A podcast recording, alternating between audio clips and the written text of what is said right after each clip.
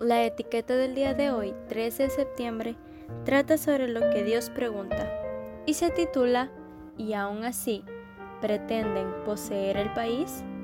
Ezequiel capítulo 33 versículo 26 nos dice, Además, confían en sus espadas, cometen abominaciones, viven en adulterio con la mujer de su prójimo, y aún así pretenden poseer el país? Cuando nos mudamos a los Estados Unidos con mi familia, teníamos una visa especial que nos otorgaba un permiso de tres años para vivir y movernos libremente allá. Con el tiempo, la idea era obtener la residencia y después la ciudadanía. Pero en mi casa, para ser sincera, no manifestábamos realmente ese anhelo.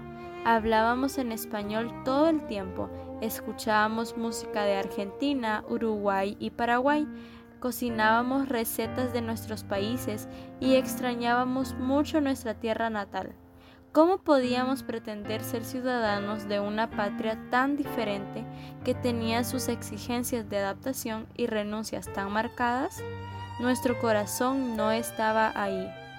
Con la pregunta del versículo de hoy, Dios no solamente estaba estableciendo criterios definidos, las leyes ya estaban dadas como un reflejo de su carácter y su justicia. El pueblo las rompía continuamente y a pesar de eso anhelaban poseer el país y ser bendecidos por Dios. Algo similar puede pasarnos a nosotros hoy. A veces vivimos una vida de libertinaje, sumidos en placeres y preocupaciones terrenales, y pretendemos llegar a nuestro hogar en el cielo. Es cierto que, como decíamos ayer, la salvación no es por obras, sino por fe, pero en nuestra vida muchas veces demostramos que nuestros deseos son más de este mundo que del cielo. A veces, enfrentarnos a las consecuencias de esa vida y de nuestras propias decisiones nos muestra que estamos lejos de llegar al cielo. ¿No será que a veces nosotros nos quejamos también y tildamos a Dios de injusto? Esta pregunta nos tiene que hacer reflexionar precisamente en su justicia. Es una de sus mayores evidencias. Con libertad nos ha creado y nos ha dado la opción de escoger no nos forzaría a estar en un lugar que no disfrutaríamos en realidad. Estas actitudes que tenía el pueblo, que muchas veces son nuestras también, nos alejan de Dios y de las características de su hogar.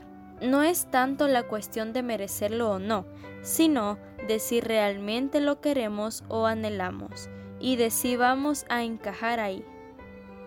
En la Galería de la Fe se nos dice, antes bien anhelaban una patria mejor, es decir, la celestial. Por lo tanto, Dios no se avergonzó de ser llamado su Dios y les preparó una ciudad. Hebreos capítulo 11 versículo 16. ¿Se podría decir lo mismo de nosotros hoy?